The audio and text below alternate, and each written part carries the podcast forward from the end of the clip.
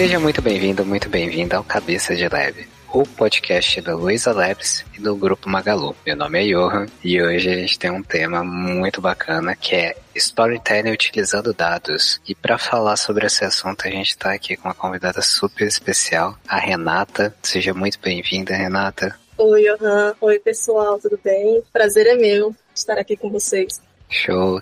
Renata, conta um pouquinho pra gente o que você faz aqui no, no Luiza Labs.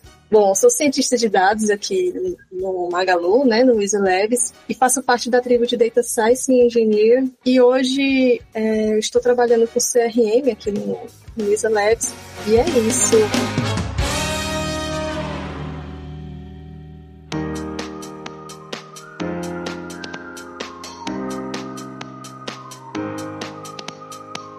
Renata, conta pra gente o que é storytelling e como que a gente pode aplicar, né, nesse universo de data science. Certo. Bom, desde que a humanidade está aqui na Terra, né, a gente já tem os registros de storytelling, né, que é a questão é, da documentação dos fatos que ocorriam ali ao redor das pessoas e também que contavam histórias, desde as caças, a questão do, da lua, enfim, todas essas coisas é, que eram documentadas e, e mostravam uma narrativa, né? E hoje em dia a gente convive com isso diariamente, né? Seja no entretenimento, onde você assiste uma novela ali, um jantar, uma série, um filme, até mesmo um livro que você lê. E aqui no mundo dos negócios, né? No mercado de trabalho, a gente usa o storytelling ali no dia a dia, né? Lidando com os problemas em que a gente trabalha, com o nosso contexto. E hoje em dia, é, os dados eles são muito utilizados justamente para reforçar e apoiar a tomada de decisões, né? Tanto as decisões quanto também para ilustrar o, o processo ou, ou, algo que está acontecendo ali no momento que a gente deseja resolver. Então, os números eles não falam por si, eles precisam é, ser acompanhados de uma boa narrativa, de uma boa história, né, para que a gente possa mostrar o que a gente está investigando né? E também convencer, né, que são as pessoas ali que são tomadoras de decisão tomar alguma ação para resolver determinado problema. Renato, você comentou um ponto que me chamou muita atenção, que é a, os números, os dados, ou até mesmo a informação já sintetizada, não necessariamente ela vai comunicar com o público. Nesse processo de contar histórias, é, é importante ter definido ali qual que é o seu público-alvo, para quem que você tem que contar essa história? Sim, é extremamente importante a gente previamente saber com quem a gente vai falar, né? Quando a gente vai fazer uma apresentação ou até mesmo uma conversa que seja embasada em dados, né? Eu sou cientista de dados, nossa área é extremamente técnica, né? Então é um desafio, é uma skill que é, a gente precisa trabalhar ali no dia a dia, que é justamente a gente faz um, um trabalho de análise profundo dos dados, mas é extremamente importante saber comunicar esses dados, né? Mostrar o impacto que aquela análise ou aquele algoritmo que você desenvolveu vai ter no dia a dia ali no negócio, quais indicadores, quais métricas, qual ponteiro que aquele trabalho que você desenvolveu vai mexer. Então, para isso, a narrativa é extremamente importante, né? Dado que você tem a sua audiência, você já sabe se você vai ter que ser um pouco mais lúdico, ou então um pouco mais ali no meio termo, um pouco técnico ou não. E dado todo o contexto e que todos estejam na mesma fita, né? Sobre o conhecimento do problema, daí você vai introduzindo no assunto, né? Mostrando onde, é, quais pontos, né? Você sabe que, previamente, quando a gente está trabalhando com o negócio, a gente tem indicadores, tem métricas, e é nesses indicadores que normalmente a gente trabalha, né, para impactar, né? Então, convencer o time de negócio que aquele nosso trabalho é extremamente relevante, que ele deve ser implementado em produção, então a comunicação de dados nesse caso é fundamental. Show. Uma vez, eu já vou aproveitar o podcast aqui para tirar uma, uma dúvida. Eu fui fui instruído, né? Foi direcionado, foi ensinado, né? Uma pessoa bem experiente, que quando você vai contar uma história, tem um roteiro que é utilizado pelo, por Hollywood, né? E, enfim, é encontrado em várias histórias que é a jornada do herói, da heroína. E uma vez construindo dashboards ali, meio que eu fui jogando, né, as informações. E eu fui questionado: você tem a visão do todo do que tá acontecendo? Aí eu tomei um baque. Eu falei assim, mas como assim? Né? Aí falou, ó, se você não sabe o que, que tá acontecendo, você só tá distribuindo informação. Você tem que trazer uma linha lógica. E se você quiser os 120%, usa a jornada do herói. Eu não vou saber explicar aqui na, na prática, tem a colinha ali no Google, né, pra pesquisar. Mas isso ficou tão enraizado que toda vez que eu, eu me deparo com dados, que na verdade que eu preciso fazer uma apresentação e tem que estar embasado em dados para direcionar numa tomada de decisão, fica latente esse direcionamento. Aí eu queria ouvir de você, Renata, se faz sentido, você já ouviu falar alguma vez ou você acaba aplicando no dia a dia? Sim, sim, com certeza, Johan. Essa questão da jornada do herói, ele reflete um pouco da dor, né, que o cliente ali que você está trabalhando, ele sente. E como, à medida que ele vai entendendo o seu problema, ele vai evoluindo, né. É, tem um, um conceito bem interessante, assim, que informar é diferente de comunicar, né. Geralmente, os dashboards, né, que a gente se envolve, eles informam as principais métricas do negócio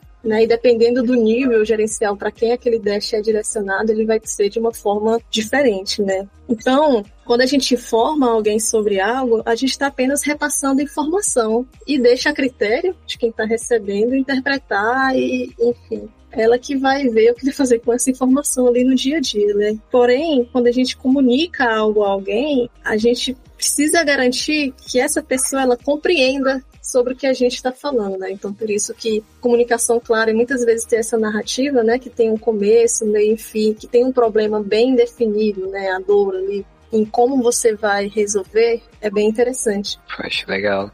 E, Renata, para quem está começando a trabalhar com data science, ou enfim, até mesmo trabalhando com dados e tem a necessidade de comunicar, né, alguma tomada de decisão identificação de alguma situação, qual dica que você poderia dar para essa pessoa, para como ela vai utilizar o storytelling no contexto dela? Bom, meu conselho, em primeiro lugar, é entender o problema que você pretende resolver ou que está acontecendo, né? Então, ter um bom entendimento do problema e saber quais impactos aquilo tem no negócio. De alguma forma, é já definir indicadores e métricas, né? Que ali o, o trabalho que você vai desenvolver vai impactar, né? Então, nós como cientistas de dados, a gente costuma desenvolver algoritmos, né, de machine learning, inteligência artificial, para melhorar algum processo existente na companhia por meio da inteligência de dados, né. Então, normalmente a gente tem esse problema bem definido, esses indicadores. Depois que a gente já tem tudo isso, vem a questão do, da própria exploração do problema em si, né, que aí, aqui, que é uma etapa muito importante, né, na, no processo de ciência de dados, é a análise exploratória de dados. Aqui entra muito a questão da visualização dos dados, né? Quais os gráficos mais indicados para determinado problema, se é um gráfico de linha, um gráfico de barras, ou um gráfico de pixel, até mesmo uma tabela. A questão das cores, enfim, isso é mais uma questão estética em si, né? Mas para deixar o gráfico limpo e claro ali para quem está vendo, para quem você está apresentando. Depois de tudo feito isso, você já tirou esses insights, né? Que é extremamente relevante, que você vai, é, dependendo do insight, informar para o time de negócios ou para sua audiência ali. Aquele insight, de alguma forma, ele está relacionado com o problema que você está resolvendo, né? Então, ali é uma forma de mostrar às pessoas, na verdade, é dar luz, né, àquele problema lá que você está investigando. Depois de toda essa etapa, né, que você desenvolve algum algoritmo, enfim, alguma análise, alguma regra que você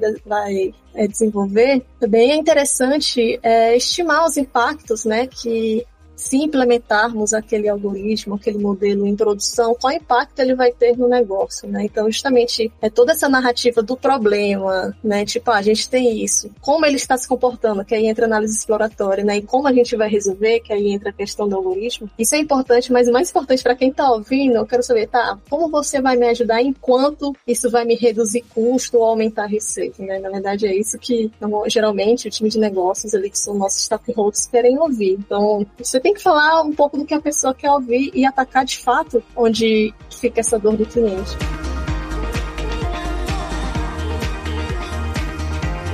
queria trazer aqui para o público um exemplo de como que seria um, um, um, caso onde foi aplicado storytelling e como que foi essa, esse processo. Tem um caso bem famoso que até no livro ele fala que é de um médico eu preciso pescar aqui que eu não lembro qual é a nacionalidade, é na Europa, é que tem relação com obstetrícia e lavar as mãos, né? Que na verdade ele descobriu a relação entre lavar as mãos e diminuir a mortalidade materna, né? Só que na época. Ah, foi no convento, né?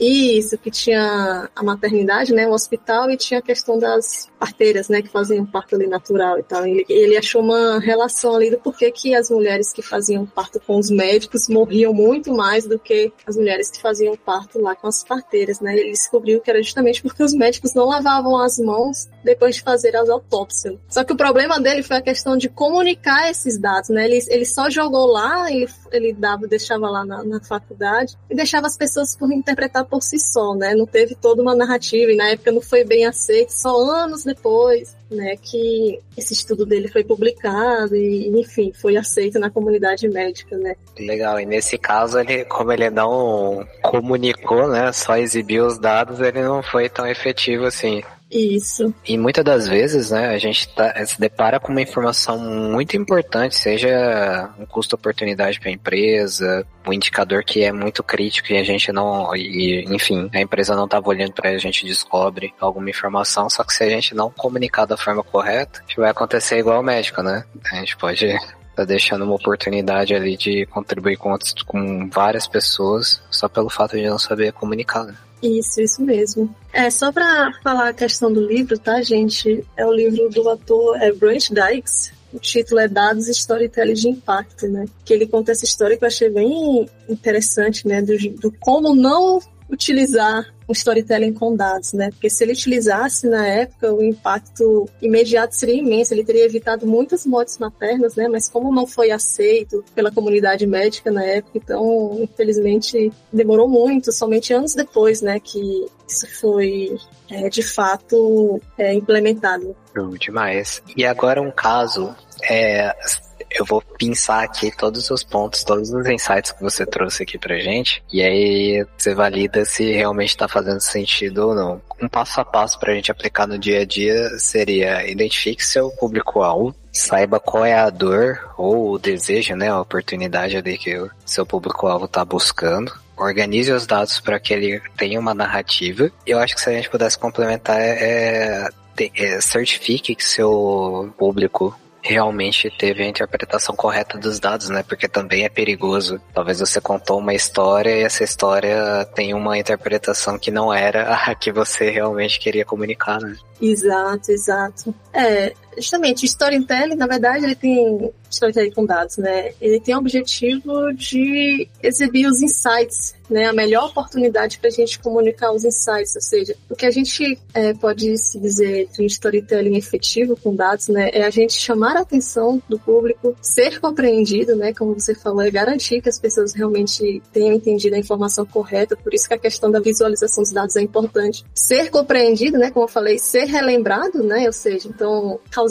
impacto ali na, na questão de como as pessoas recebem a mensagem e com isso a gente gera a ação, né? Que é justamente como a gente, é, o que o público-alvo, né, que está lidando o problema vai fazer com essas informações.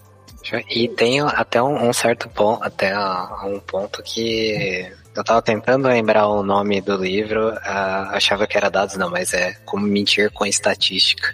Faz muito tempo que que eu vi. Você já, viu, já leu esse livro? Não, não li, mas ele é bem famoso, né? É bem legal e, e remeteu a um ponto aqui do que a gente tá conversando, que é a ética, né? Porque Sim. você pode criar viés talvez não seja, o desdobramento dele não seja tão, tão legal, né? Às vezes uma empresa pode tomar uma decisão equivocada. As informações, até a comunicação, podem enviesar, baseada inclusive em dados e fatos, é né? algo que não deveria ser interpretado daquela forma, né? Exato, exato. Assim mesmo. Acho que uma dica que eu dou aqui é com relação a quais informações ou dados você vai mostrar numa apresentação, né? Quando eu falo apresentação aqui, é aquele momento em que você, como uma pessoa técnica, seja analista de dados, cientista de dados, vai lá lidar com o stakeholder, né? É muito importante escolher quais dados e quais informações a gente vai mostrar, né? Porque muitas vezes, no momento que a gente está ali analisando, estudando um problema, entendendo, a gente gera muitos gráficos, tabelas, estatísticas, né, que ajuda muito é, a gente a explorar o problema e já tirar esses insights, né? Então, esses insights diversos insights que a gente tira geralmente nessa etapa, é interessante a gente selecionar quais de fato serão impactantes, relevantes ali para aquele momento que você está levando, né? Então, se é um time de operação, se é um time mais de negócio, enfim. Isso torna a sua apresentação mais interessante até para ajudar a aprender um pouco mais o público, né? Porque a questão do storytelling, que a gente fala aqui usando dados, né, é como engajar o nosso público-alvo ali, né? Como fazer eles comprarem a nossa ideia, né? Daquele, olha, a gente está aqui com uma solução, a gente quer ajudar, quer, enfim, vender alguma solução utilizando dados. E é dessa forma que a gente vai ajudar, né? Então, amarrar esses pontos, né? Do, definir o problema, como mostrar e como é, impactar, né? Tipo, dar aquele impacto na pessoa que está assistindo. E como aquilo vai ajudar ela, né? Que seja, são quanto eu vou subir determinada, subir ou diminuir, né, depende do contexto, determinada métrica, seja, ah, preciso diminuir o custo, diminuir o tempo, aumentar a receita, aumentar a minha carteira de clientes, enfim. Essas métricas bem definidas, a gente fazendo essas simulações, né, se a gente estiver utilizando é, técnicas de previsão de dados ou coisa assim, tipo, é extremamente relevante serem mostradas, né, justamente para engajar e vender é, as nossas soluções. Eu, eu, vou, vou, fazer a analogia que veio na cabeça na hora que você tá comentando. É praticamente o, a diferença entre um, um filme e o Reels, né? Dependendo do quanto tempo que você tem, você vai ter que escolher muito bem a informação que você vai transmitir naquele espaço-tempo e para quem, né? Exato, exato. E também ver se precisa entrar tanto no detalhe assim, né? Então, geralmente quando a gente está numa apresentação com outros analistas e tudo mais, geralmente eles querem um pouco mais de detalhes, entender um pouco mais, né? Mas se você já está com, com pessoas de nível gerencial, né? Então, eles gostam de ver uma, uma coisa mais no todo, né? Como, de fato, aquilo é relevante para o negócio como um todo repetindo de novo, né, aqui a questão do público, porque você está lidando, muitas vezes você vai fazer uma apresentação para públicos diferentes, a apresentação é completamente diferente, né, se for uma, só, uma que seja somente para gerentes e outra que seja para analistas. Show. Renata, e qual mensagem você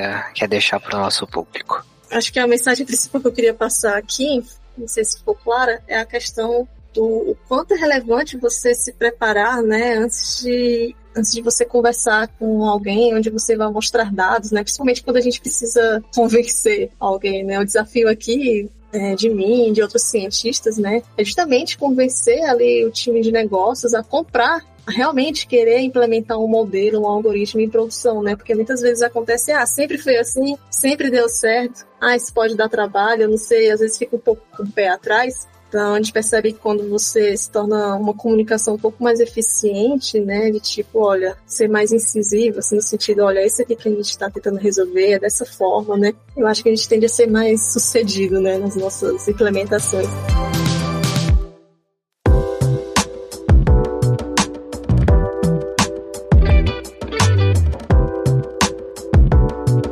E é isso, galera. Bate-papo incrível aqui com a Renata. Segue a gente nas redes sociais. Você vai achar o podcast no Instagram, no Twitter como Cabeca de Lab. E compartilha para quem tem interesse aí nesse tema. Muito obrigado, Renata, pela participação. Foi um bate-papo muito legal, bem suave. Gostei demais. Eu que agradeço, Johan, pelo convite. Foi muito bom. Obrigado, pessoal. Tamo junto. Para quem quiser tirar alguma dúvida, trocar ideia sobre esse assunto, né, que eu particularmente gosto muito, é só me chamar lá no LinkedIn. Eu estou como Renata Costa. É, o nickname lá no LinkedIn é Renata SC. E tamo junto. Show demais. Obrigado, Renata. Obrigado, pessoal. Um abraço.